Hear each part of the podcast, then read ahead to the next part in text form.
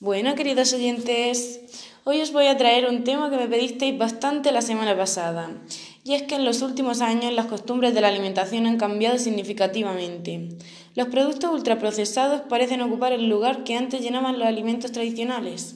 Por eso, hoy traemos a una de las nutricionistas españolas más importantes del momento. Adelante, Lucía Ríos. Muchas gracias, Gema. Tenía muchas ganas de venir al programa. Y nosotros de tenerte, Lucía. Enhorabuena por tu proyecto Healthy, por cierto. Bueno, Lucía, háblanos de los famosos y problemáticos errores de la alimentación. Como bien has dicho, vamos a comentar problemas y confusiones sobre los alimentos tradicionales. Pero antes empezaré hablándote sobre un movimiento importante que es el real fooding, que es un estilo basado en ingerir lo denominado comida real que son todos aquellos, son todo aquellos alimentos mínimamente procesados o cuyo procesamiento industrial no haya empeorado la calidad de la composición o interferido negativamente en sus propiedades saludables, presentes de manera natural. Y huir de lo ultraprocesado, como serían, por ejemplo, los famosos snacks.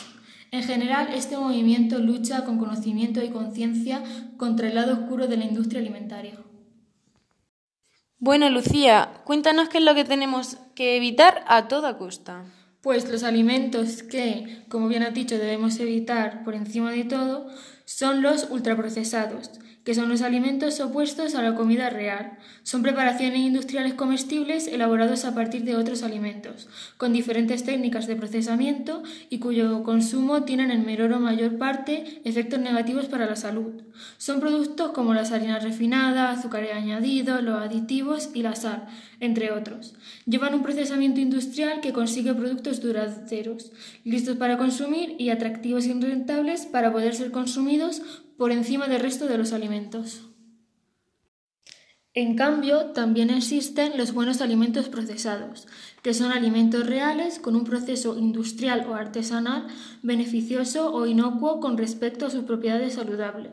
Se obtienen de la adicción o retirada de algunos ingredientes a los alimentos enteros o de aplicar algún conocimiento industrial con el fin de hacerlo más seguro, duraderos y agradables, y agradables al paladar, o simplemente para facilitar su consumo. Lucía, ¿podrías contarnos por qué hay que evitar los ultraprocesados? Pues principalmente porque son insanos, son ricos en azúcares añadidos, grasas refinadas, sal y aditivos.